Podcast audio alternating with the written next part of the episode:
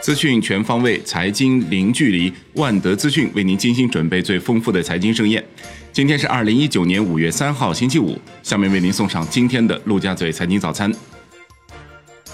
宏观方面，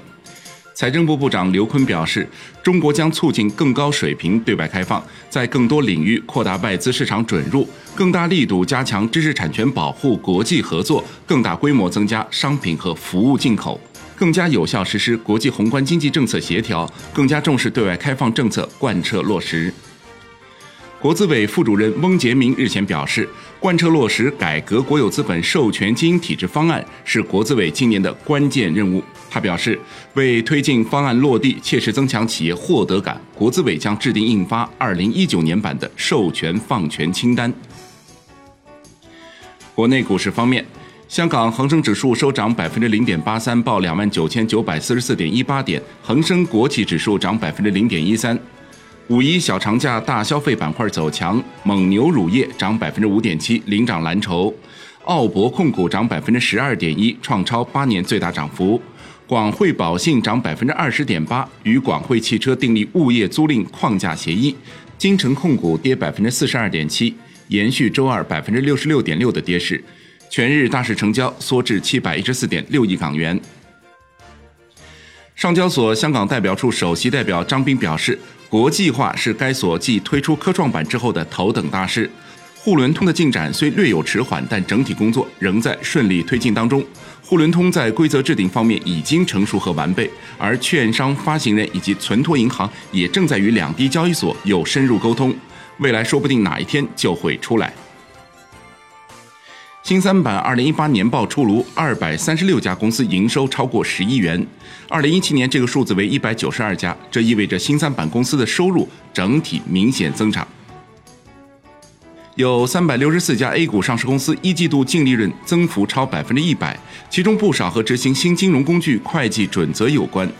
交易性金融资产以公允价值计量，会直接计入当期损益。今年 A 股行情火热，不少公司持有的金融资产。收益颇丰。金融方面，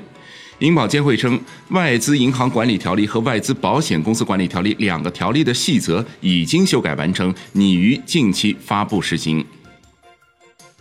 央行副行长陈雨露出席第二十二届东盟与中日韩财长与央行行长会议，会议讨论了清迈倡议多边化、亚洲债券市场倡议、十加三宏观经济研究办公室、十加三财经合作战略方向等议题。并批准了修订后的 CMRM 协议和 CMRM 本币出资总体指引等文件。楼市方面，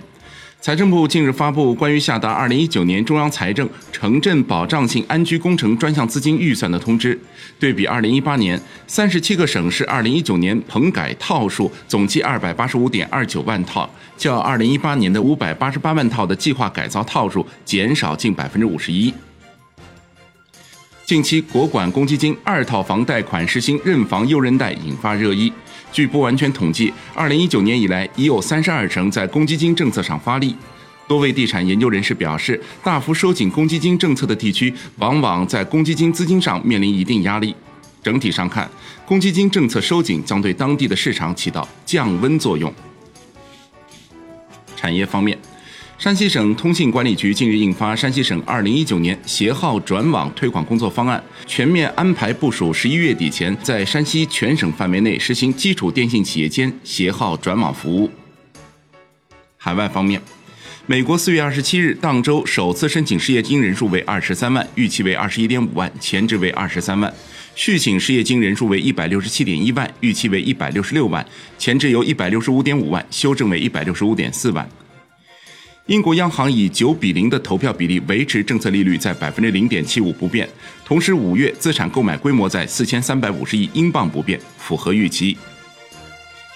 国际股市方面，美股连续两日收跌，鲍威尔暗示不降息打压市场情绪，道指跌超一百二十点，陶氏杜邦重挫百分之六，领跌道指。油价大跌百分之三，能源股普跌，雪佛龙收跌超百分之一，芯片股走强，AMD 大涨超百分之五。截至收盘，道指跌百分之零点四六，报两万六千三百零七点七九点；标普五百跌百分之零点二一，报两千九百一十七点五二点；纳指跌百分之零点一六，报八千零三十六点七七点。欧洲三大股指多数下跌，德国 DAX 指数涨百分之零点零一，报一万两千三百四十五点四二点；法国 CC 四零指数跌百分之零点八五，报五千五百三十八点八六点；英国富时一百指数跌百分之零点四六，报七千三百五十一点三一点；欧洲斯托克六百指数收盘下跌百分之零点七，录得超六周最大单日跌幅。商品方面。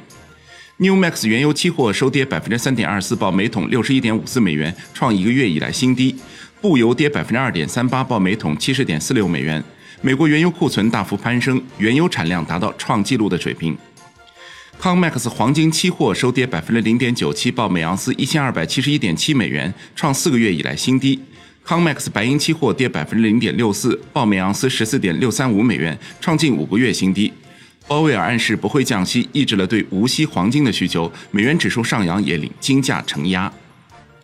伦敦基本金属收盘涨跌不一，LME 七铜跌百分之零点九六，LME 七锌跌百分之一点一五，LME 七镍涨百分之零点零五，LME 七铝涨百分之零点一七，LME 七锡跌百分之零点九，LME 七铅涨百分之一点五四。债券方面。一季度，六十三家证券公司参与地方政府债券合计中标金额七百五十九亿元，合计中标地区十五个。外汇方面，印尼央行发言人智平印尼顿表示，印尼央行将留在市场，确保美元供应。以上内容就是今天陆家嘴财经早餐的精华内容，感谢您的收听，明天再会。